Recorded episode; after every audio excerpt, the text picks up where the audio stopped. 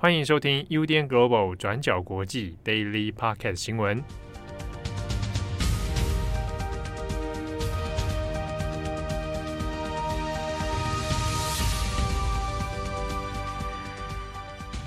Hello，大家好，欢迎收听 UDN Global 转角国际 Daily Podcast 新闻。我是编辑佳琪，我是编辑惠仪。今天是七月二十八号，星期三。好，那我们最近虽然大家最近就是忙着看奥运，不是疯疯奥运，虽然大家最近都在疯奥运，刚好今天我们的第一则新闻也是跟奥运相关的，那就是在昨天关于美国的体操选手席蒙娜·拜尔斯退赛的新闻。那在昨天呢，美国最重要的一位体操女将，就是我们刚刚提到的席蒙娜·拜尔斯，她呢退出了奥运的女子体操团体决赛，原因是因为心理健康的因素。那在比赛过程当中呢，他其实是原本在第一项的跳马项目发生了失误，只得到了十三点七六六分。那随后呢，拜尔斯他就穿上了自己的外套，那并且离开了比赛会场。那在他退赛之后呢，就由队友来负责剩下的三个项目，包括双杠、地板体操和平衡木这三个项目。那在最后呢，美国的女子体操队是获得了银牌，那金牌就是由俄罗斯队拿下，那美英国队呢则是得到了铜牌。那这件事情呢，也在当时引起了非常多观众的震惊，那也有很多的后续讨论。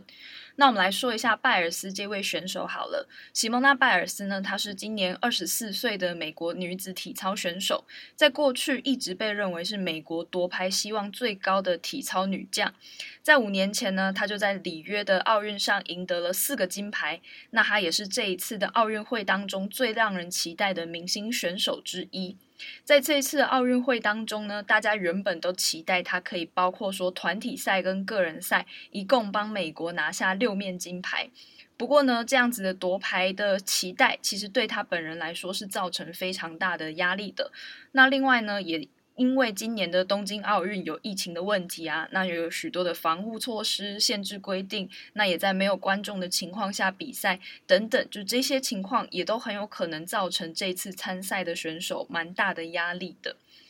那在这一次的体操比赛结束之后呢，拜尔斯也跟队友一起出席了记者会。那在记者采访的过程当中呢，他是一面流着眼泪一面说的这些话。他说呢，他觉得自己在当下并没有准备好正确的心态来争夺奖牌。他说：“我就是没有办法像以前那样相信自己了。我不知道是不是因为年纪越来越大的关系，当我在做体操的时候，我变得越来越容易紧张。”我知道这一场奥运比赛并没有让我得到足够的乐趣。我希望呢，运动是可以为了我自己而做的。但是这一次的奥运比赛，还是让我觉得我自己是在为了其他人争取奖牌，是为了取悦其他人来做体操。这样子让我觉得好像自己被剥夺了原本的初衷跟乐趣。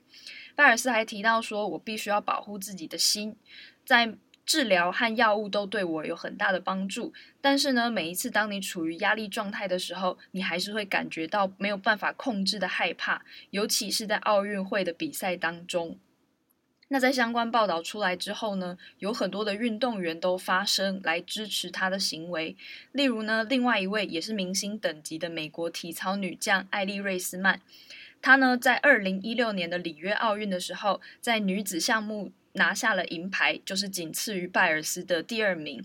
那莱斯曼呢？他也在推特上说，友善的提醒大家，奥运选手其实也是人，我们都尽了全力，要在这么大的压力之下，还要能在正确的时机让自己达到最巅峰的状态，同时你还要维持所有的日常生活，是一件非常非常困难的事情。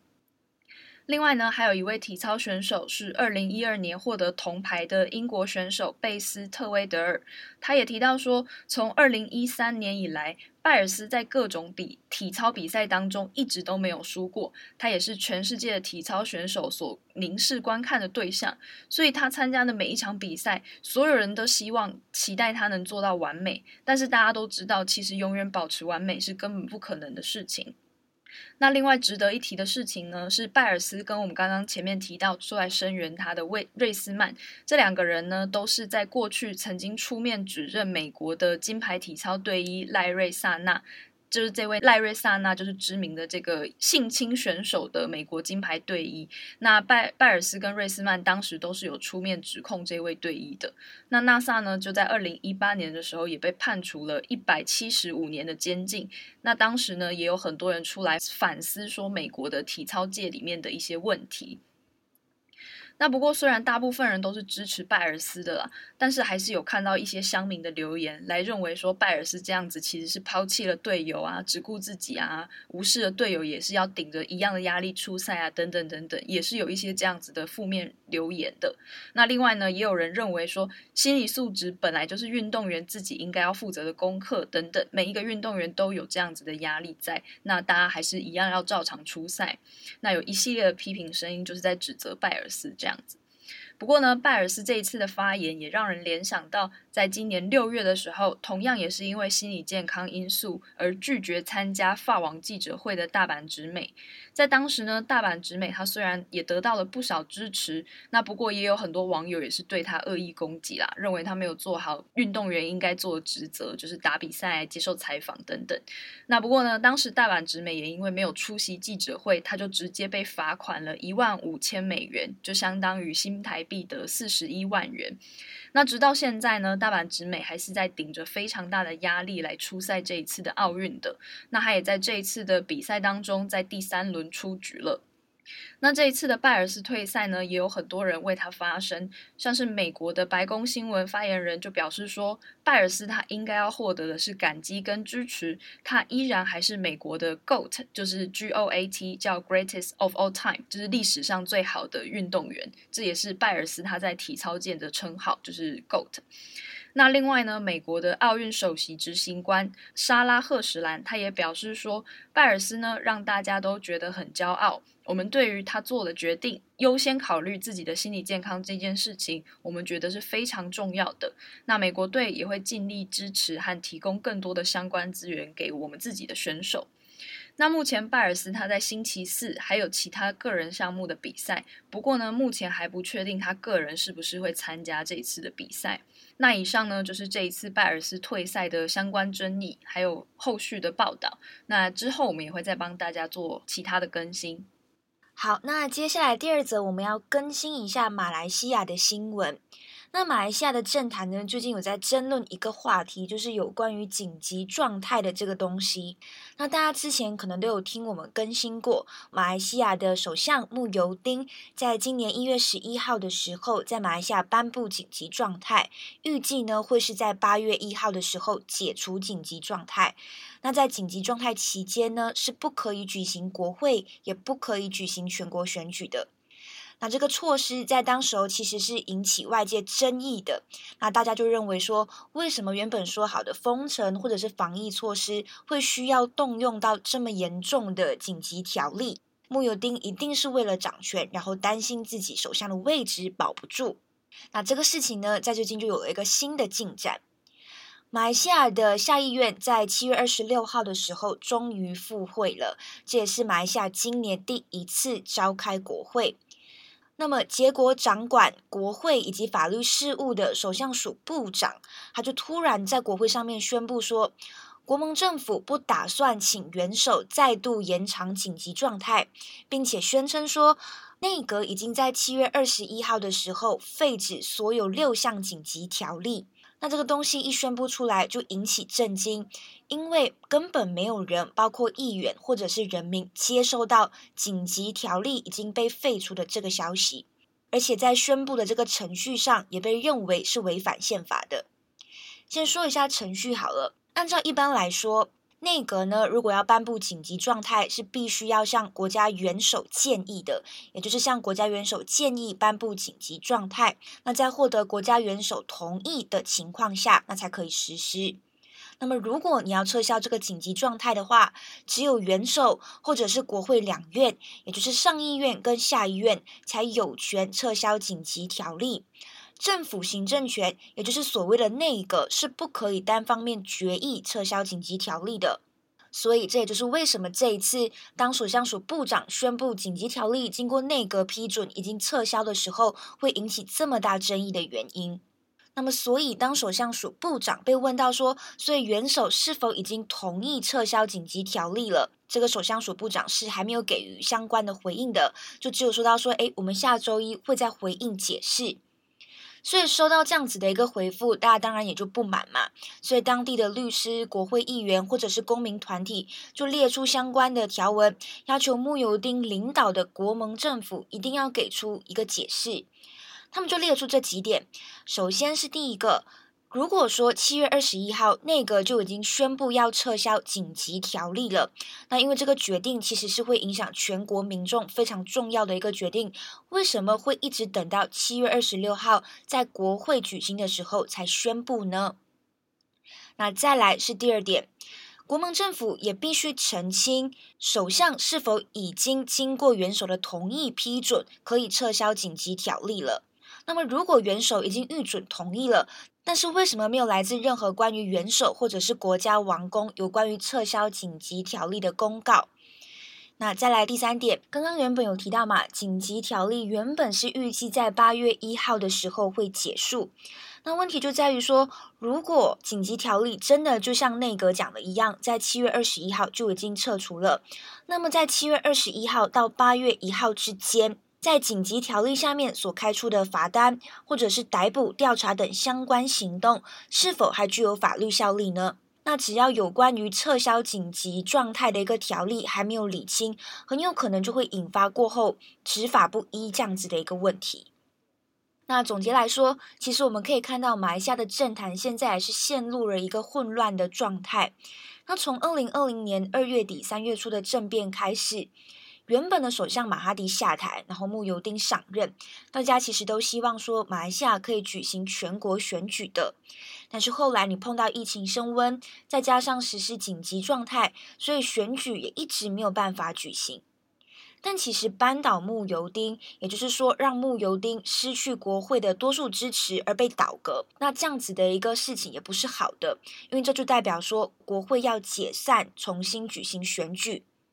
但现在马来西亚面临的问题也是，相关可能的首相候选人，不管是马哈迪、纳吉、安华，还是其他的议员等等，其实都没有获得稳定的多数支持。再加上如果现在疫情这么严重，如果首相被倒戈，要重新举行选举的话，其实很有可能只会加剧疫情的状况，那政治的状况也只会更加混乱。好，那么以上是马来西亚的状况。那接着下来，我们也再更新一下现在东南亚的疫情状况。首先是泰国，泰国现在的病例总数是五十一点三万。那它的疫情状况其实是从今年四月开始持续升温，过去一天的新增病例也已经是创下新高，达到了一万五千多人。那当中呢，泰国的疫情是以曼谷周边的地区最为严重，然后也可以看到说，当地已经出现医疗能量不足的一个问题，许多病人已经等不到病床，那必须在家里等待，而且许多确诊的民众到最后也只可以被迫自救，想办法找到氧气筒来撑一段时间。那这期间其实也有发生相关的确诊民众，因为等不到援助，很有可能就会在家中死亡，甚至是直接倒在路边这样子的一个景象。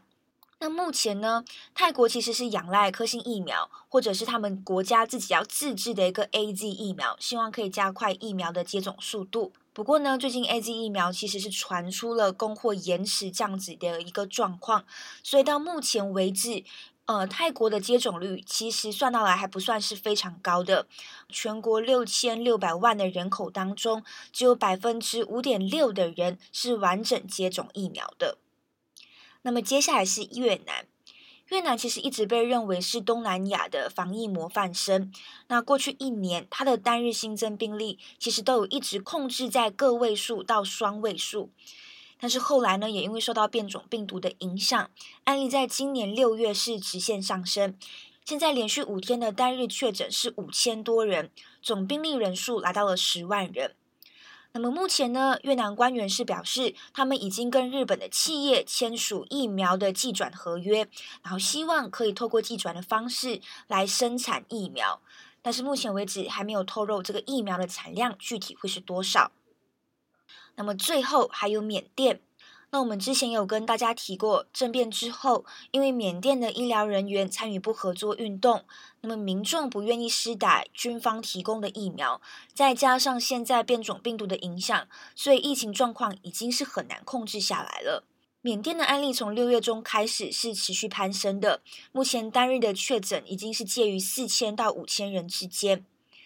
而且在疫情最严重的时刻，缅甸的多个地区现在是暴雨成灾，导致数百人流离失所。那现在呢，医护人员也只能急忙找一些地方来安置病患。那部分淹水地区的医护人员呢，也尝试把要依靠氧气瓶供氧的病患从家里面抬出来。但其实呢，除了刚刚提到的泰国、越南跟缅甸。东南亚的其他国家，包括马来西亚、印尼，还有菲律宾的状况也还是不太乐观的。目前各国政府呢，除了实施封城这样子的一个防疫措施，也希望可以加快疫苗的施打速度，来控制病情。好，那以上就是今天的三则新闻。你觉得最近回到办公室以后有什么感想？有人说我们是不是小别胜新婚？有一种好久不见的感觉。大家有改变很多吗？我觉得好像还好，我有胖一点点，一点点。我也是有胖啊，老实讲。但是回来的时候有一种就是不知道怎么讲，哎，就是重新看到大家，然后重新见面的感觉，但不会觉得很疏离，因为平常都有一直在沟通，就是都有在开会，对，在赖群组。对，好啦，所以我们有没有小别胜新婚呢？我我我是觉得还好，也可以问问七号跟正红的感觉，可能他们比较强烈。哦，对，我到现在是还没看到七号，但我们已经看到正红了。对对对，七号因为跟我们的那个上班时间有错开。嗯，好，那以上就是今天的三则新闻。我是编辑佳琪，我是编辑慧仪，我们下次见，拜拜，拜拜。感谢大家的收听，想知道更多详细内容，请上网搜寻转角国际。